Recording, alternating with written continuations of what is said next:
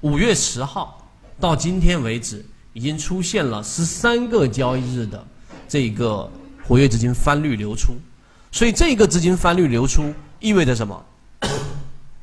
意味着现在完全没有到我们所说的重仓或者说是满仓的这样的一种环境，这是肯定没有到的。所以现阶段大家可以放大来看，大盘现在所处的这个位置是这里。那以以往来说，以以往来说，大家可以放大来看 A 一区域，看这个区域，资金也出现了我们所说的匮乏，也就市场它要启动，它必然是要靠增量资金。这一点很多人一开始都是不太理解的，认为市场里面只要有钱，哪怕不是增量的，存量资金好像也可以玩转。而我刚才给大家所说的，你别看现在好像有一些板块。是能够走出独立的一个行情，但是，啊，我这里面要给大家强调一个敲黑板非常重要的一个实战的一个感受，就是什么呢？就是很多时候啊，我们自己看到和身在其中是完全不一样的。这句话，我想大家字面意思都能理解。你从盘后去复盘，你发现，哎，好像 AI 的板块有机会哦。对吧？然后这个板块有一些机会哦，光伏好像最近又有一些机会哦。然后呢，你就会发现，如果你去关注了一些真实把自己交个单拿出来的，像这个游资，然后你就会发现，他们被打的这个市场头破血流，打板进去利润一两个点，然后一旦出现亏损，就是重仓位的五个点左右的一个亏损，这是实战。所以我用这个事情来告诉给大家的这个实战经验的关键是在于。你要知道现在市场的真实情况，不要靠这个通过现在很多自媒体的文章，也不要通过这个别人的观点，而是要通过市场真实的反应。真实的反应是平均股价到现在为止基本上是并没有出现多大的机会的。大家看到这一点，平均股价整体的涨幅很小。所以回到刚才我们所说的 A 一这个区域市场，第一种。概率出现的就是当资金出出现间歇性翻红或者是翻绿，它就会出现像这一波二零二二年的十二月份的调整。就这一波，大家可以看这一波平均股价，它一旦出现了这种间歇性的翻绿，那么平均股价从这个地方十二月份，然后一路下来，那整个打下来大概也有一个，我们统计一下，从高位下来。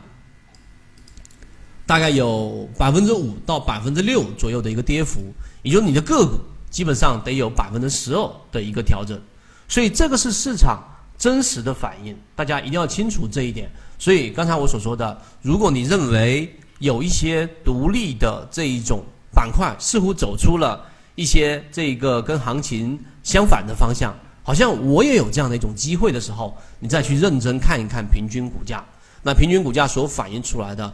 并不是你所想象中的那样，所以现在的市场还是有这个短期内调整的一个风险的。这是刚才我给大家说的，十二月份同样在这个区域也是一样。大家也也发现一个事情了，什么事情呢？就是整个市场箱体的底部，就这个绿色的线熊线下移，快速的下移。这个箱体我给大家讲过，只要熊线的 下移，那么如果资金跟随不上。那么，二零二二年八月份这一波平均股价从十九打到这个十五，这一波的这一种行情，你能不能扛得住？所以很多时候就是这个意思。我所以真实的实战，我们要等的第一种情况就是这一种短期的调整。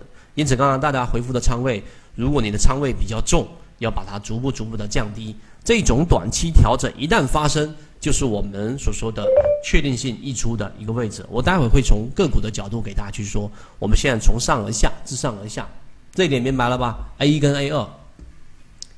第二个，资金翻红，资金翻红是我们等待的另外一种情况。也就是说，像 B 区这里，大家可以看，二零二二年的十月份，资金持续性的这样的一个翻红。那么这个翻红呢？你说我等三个交易日会不会这个来不及了？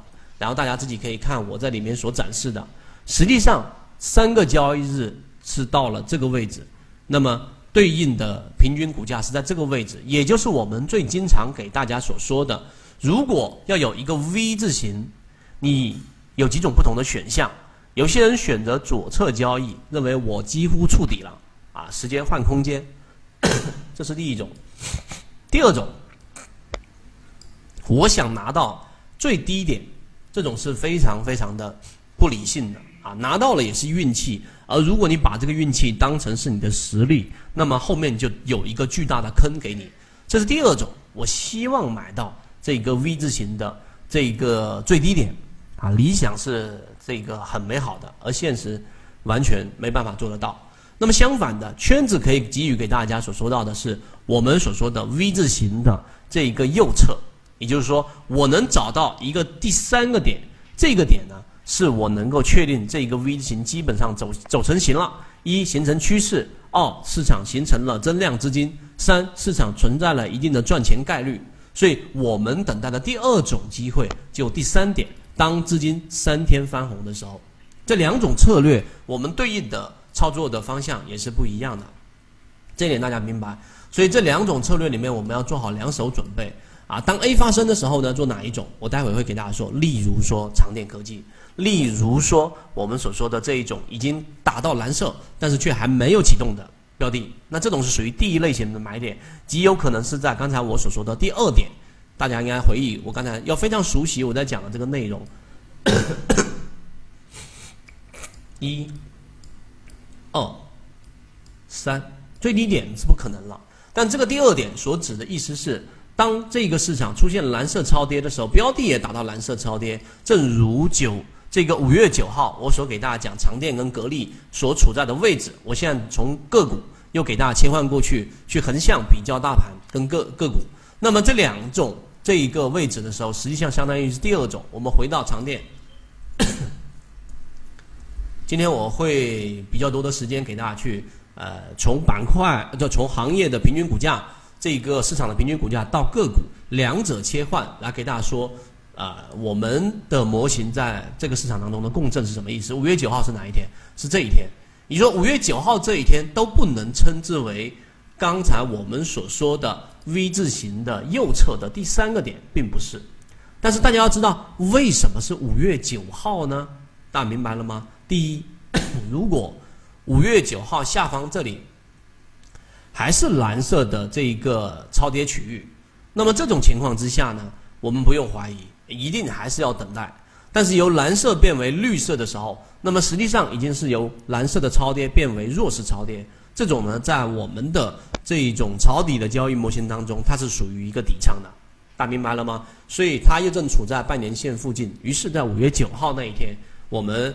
我在进化岛里面，我就不找出来了。大家可以看五月九号那一天，然后呢，给大家去列出了两个标的作为模型跟随的例子，一个是长电，一个是格力电器。你会发现有一致性的，各位。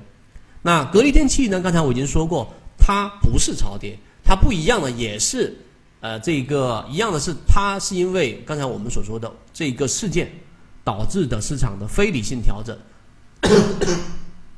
只是。它达到了半年线，那半年线也是处于下方，所以在这种位置之下，大家可以拭目以待。我记得当时我给大家讲上一次高价值会议的时候，讲格力电器的时候，也是在讲我们拭目以待。结果它修复上去又下来，那这一个位置呢，你都可以用筹码来进行一个判断，下方有没有筹码？有。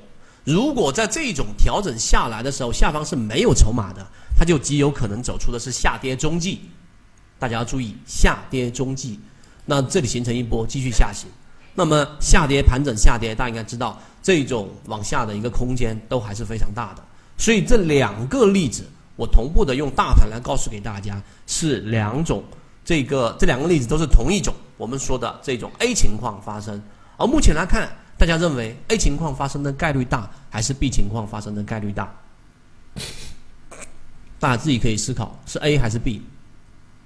这个时候要有判断的，不要说。我做墙头草，两种都可能。和稀泥不是的。那实战当中呢，目前来看，A 概率发生的这个还是比较大的。所以一旦发生，那你应该笑了，对吧？因为这个时候确定性的机会就已经出现。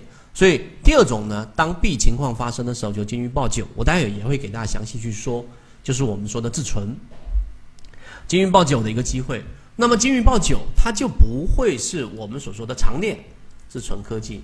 它就不再是我们所说的这个长电科技这种类型了。它完完全全就属于是前面经历过了一波的利润，大家也从里面拿到过了，我也不用调查了。那么像这样的标的又打到半年线，又修复上来，所以这一种呢就属于我们所说的第二类型买点。那有一些疑问呢，我在这里也统统一给大家回复啊，我是穿插的给大家讲，